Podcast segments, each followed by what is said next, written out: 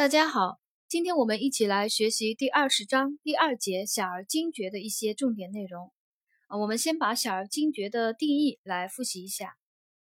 惊厥它是由于神经细胞异常放电，引起全身或局部肌群发生不自主的强直性或痉挛性收缩，同时伴有意识障碍的一种神经系统功能暂时紊乱的状态。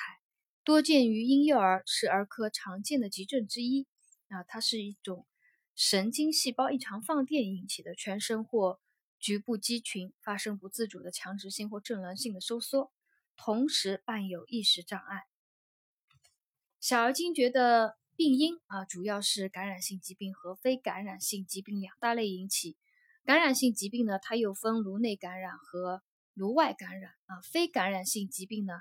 也分颅内疾病和颅外疾病，其中引起小儿惊厥最常见的呢是高热惊厥啊，高热惊厥是最常见的。小儿惊厥的临床表现，第一个就是惊厥，惊厥典型的表现是突然发生意识丧失、眼球上翻、凝视或斜视，局部或全身肌群出现强直性或痉挛性的抽动。持续数秒至数分钟，严重者可持续数十分钟或反复发作。抽搐停止以后呢，患儿多安静入睡。啊，这是他的第一个临床表现，就是惊厥典型的表现，突然发生意识意识丧失、眼球上翻、凝视或斜视，局部或全身肌群出现强直性或痉挛性的抽动，持续数秒或数分钟。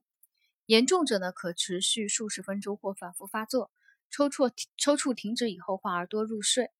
第二个临床表现里面知识点呢，就是讲了惊厥持续状态啊，有的呃惊厥发作严重的患儿呢，他会出现一个惊厥持续状态。惊厥持续状态就是惊厥发作持续超过三十分钟或两次发作间歇期，意识不能恢复者呢，称为惊厥持续状态啊。我们把这个惊厥持续状态这个。啊，名词解释啊，要记住，呃，惊厥发作持续超过三十分钟，把这个三十分钟记住，或两次发作间歇期，意识不能恢复者称为惊厥持续状态。呃，因为呃出现惊厥持续状态的患儿，惊抽搐的时间长，机体氧消耗的过多，脑组织缺氧，可导致脑水肿及脑损伤，出现颅内压增高及脑损伤的表现。所以，患儿一旦出现呃惊厥持续状态呢，要立即啊终终止那个惊厥的发作。第三个临床表现，热性惊厥。热性惊厥呢，多由上感引起啊。热性惊厥就是呃发热啊所致的惊厥，多由上呼吸道感染引起。它有四个特点：第一个，主要发生在六个月至五岁的小儿。第二个特点，大多发生于急骤高热开始以后十二个小时之内。第三个特点，发作时间短，在一次发热性疾病中很少连续发作多次，啊，也就是说一般只发作一次。发作后一时恢复快，没有神经系统异常体征。第四个是热退以后一周做脑电图正常，啊，这是热性惊厥患儿它的一个惊厥的特点。再复述一遍：第一个特点主要发生在六个月至五岁的小儿；第二个特点大多发生于急骤高热开始以后十二个小时之内；第三个特点发作时间短，在一次热发热性疾病中很少连续发作多次；发作后意识恢复快，啊，没有神经系统异常体征；第四个特点热退后一周做脑电图正常。呃，小儿惊厥的治疗。第一个就是抗惊厥啊，控制惊厥发作，运用抗惊厥药物，首选地西泮静注啊，首选地西泮静注。其他的止惊药呢，还有苯妥英钠、苯巴比妥、百分之十的水合氯醛等。第二个抗控制惊厥的方法，在药物缺乏时呢，可用针刺法，就是用针刺患儿的人中、百会、涌泉、石宣和骨内关等穴位啊。我们一般呢。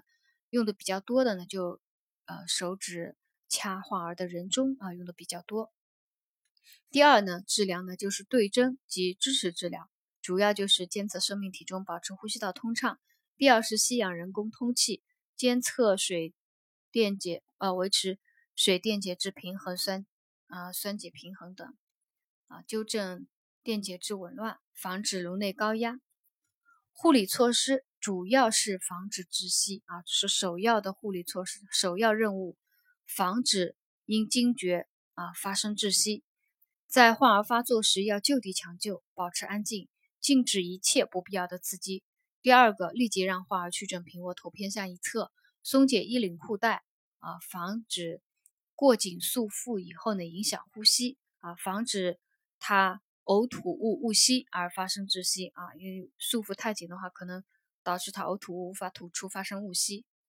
呃，第三个就是将舌轻轻向外牵拉，防止舌根后坠，阻塞呼吸道。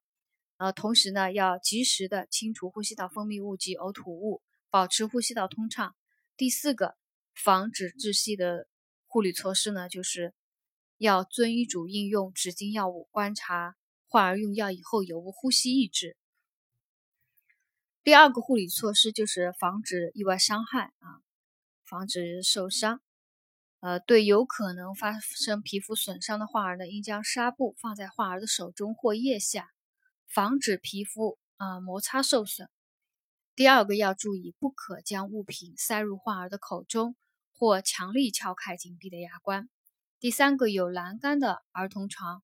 在栏杆处要放置软垫，啊，将周围的硬物移开，以免造成损伤。